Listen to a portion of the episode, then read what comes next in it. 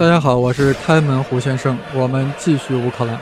我们用了七集的篇幅呀，为大家讲述了乌克兰这个国家诞生的历程。从中确实感受到，乌克兰的确是处于一个断层线上的国家。自北而南的第聂伯河，不但在地理上将乌克兰分为了东西，而且这条历史的长河也将乌克兰分裂成为了两个文明：东侧的东正教文明，西侧的东仪天主教文明。基于这样的考虑啊，美国学者亨廷顿早在1993年就做出了大胆的预测：乌克兰很可能会分裂为二。大家一定要注意啊，亨廷顿是在1993年预测的，那时的乌克兰啊才刚刚独立两年，还是个好好的囫囵个的国家。就在21年之后，也就是在2014年，南部的克里米亚独立入俄。东部的顿涅茨克、卢甘斯克也宣告独立，一个完整的乌克兰不复存在了。这亨廷顿难道是当代刘伯温？竟然在二十一年前就做出了如此预言？亨廷顿这么神吗？他是不是运气好，纯属蒙对的呢？亨廷顿啊，并非一般人物，是美国当代极负盛名的政治学家。他认为，国与国之间最重要的政治差异啊，不在于政府统治形式的不同，而在于。政府统治程度的高低，亨廷顿那本最有名的书，很多人都听说过，《文明的冲突与世界秩序的重建》。他就是在这本书中呀，提出了文明冲突这一范式而闻名天下的。众所周知，二战纯粹是国家与国家之间的战争，结盟呀，也纯粹是本着国家利益来进行选择的。如此看待二战，就是所谓的国家主义范式。二战结束后，东西方两大阵营陷入冷战。冷战的特点啊，就是意识形态的对抗。苏联解体，冷战结束，但人类的竞争和对立啊还在继续。那会以什么为基点进行对抗呢？亨廷顿经过一番分析，大胆判定，文化和宗教的差异导致世界几大文明之间的竞争和冲突。也就是说，冷战是意识形态的对抗，冷战后将是文明的冲突。这就是亨廷顿的创举，用文明冲突的范式来分析冷战后的世界形势、世界格局。大家感觉出来了，本期内容呀具有一定的理论性质，不再是之前的历史叙述了。我们再把亨廷顿的理论啊完整的表达一下。在冷战结束之后的新世界中，冲突的根源啊不再是意识形态的，甚至也不是经济的，人类内部的大分歧以及冲突的主要根源将是文化的。民族国家仍将是国际事务中最主要的角色，但全球政治的根本冲突将发生在不同文明的民族和团体之间。诸文明之间的冲突将主导全球政治，文明之间的分界线，而非国家之间的分界线，将成为未来的战线。呃，再详细说一些啊，亨廷顿认为，随着苏联的解体、冷战的结束，世界格局的决定因素呀是七大文明。中华文明、日本文明、印度文明、伊斯兰文明，还有以美国为首的西方文明、俄罗斯为首的东正教文明，当然了，还有拉美文明，甚至还有非洲文明。那么，冷战后的世界冲突的基本根源不再是意识形态的，而是文化方面的差异。主宰全球的将是文明的冲突。不同的文明当然有着显著不同的文化，人们定义他们自己根据的是血缘、宗教、语言。历史、价值观念、习俗和制度，他们归属于文化团体，如部落呀、族群呀、宗教共同体呀、民族呀，以及最广义上的文明。人们运用政治，不仅是推进他们的利益，而且要以此定义他们的身份。只有当我们知道我们不是谁，甚至常常需要知道我们的敌人是谁的时候，我们才知道我们是谁。哇，这句话很有道理啊！所以大家再听一遍啊。只有当我们知道我们不是谁。甚至常常需要知道我们的敌人是谁的时候，我们才知道我们是谁。好好体会啊，这可不是绕口令。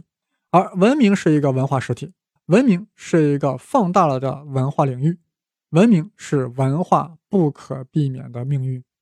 在亨廷顿看来啊，人类上主要文明很大程度上都是等同于世界上的伟大宗教。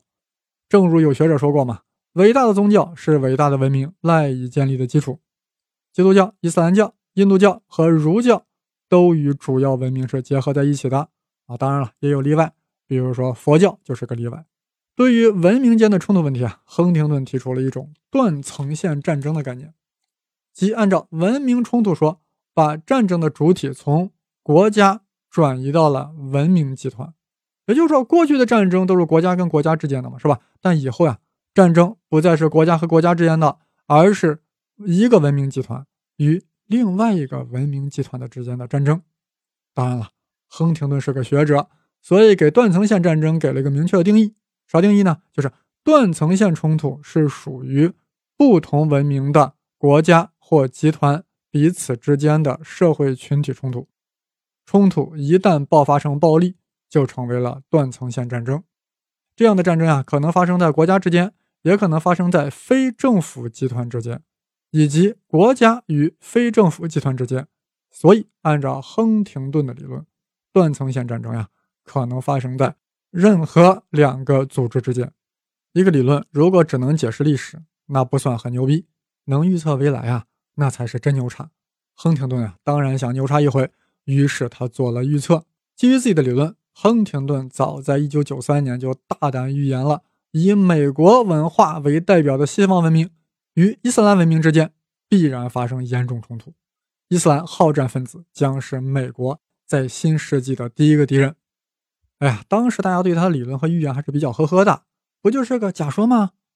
但是，二零零零年发生了一件事儿，令其声名大噪。啥事儿？九幺幺。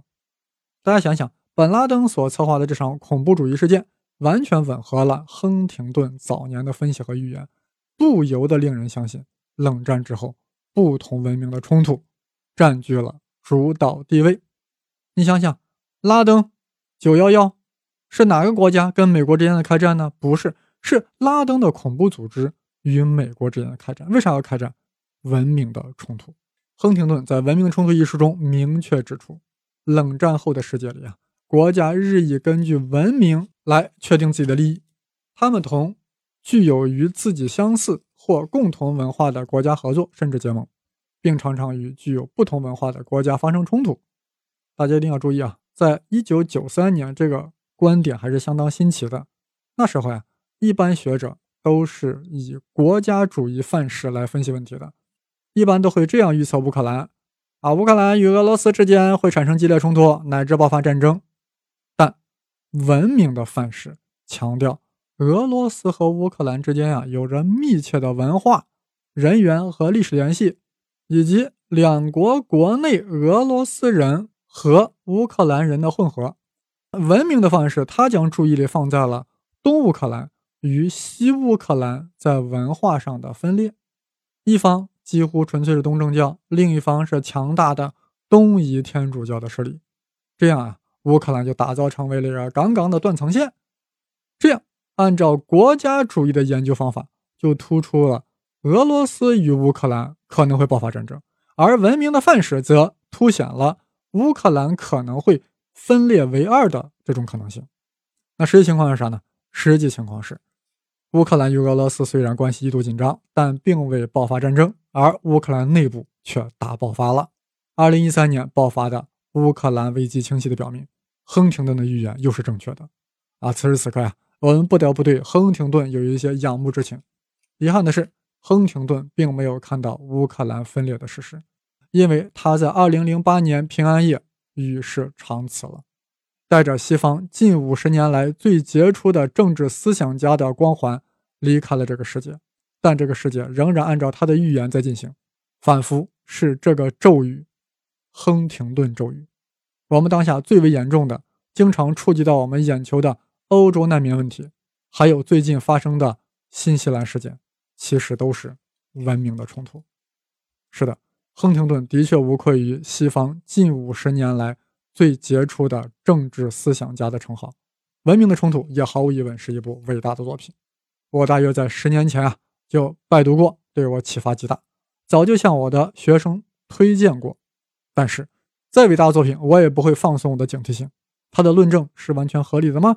他的论据是基本可靠的吗？是的，亨廷顿的书中的伟大预言都在不断的实现。但这只意味着他的理论极具价值，而不能说是完全正确的。普世的理论。正是带着这样的质疑的目光，我胡先生目光如炬，慧眼如丝，吹毛求疵地发现，亨廷顿在论证乌克兰是断层性的时候，所采用的关键性论据是错误的。但是本集不说，因为本期节目呀，是我向亨廷顿致敬的。下期我就要对亨老先生的理论进行质疑，甚至批判了。好了，我们下周再见。我的微信公众号是“开门胡先生”，当然是带竹字头的“生”。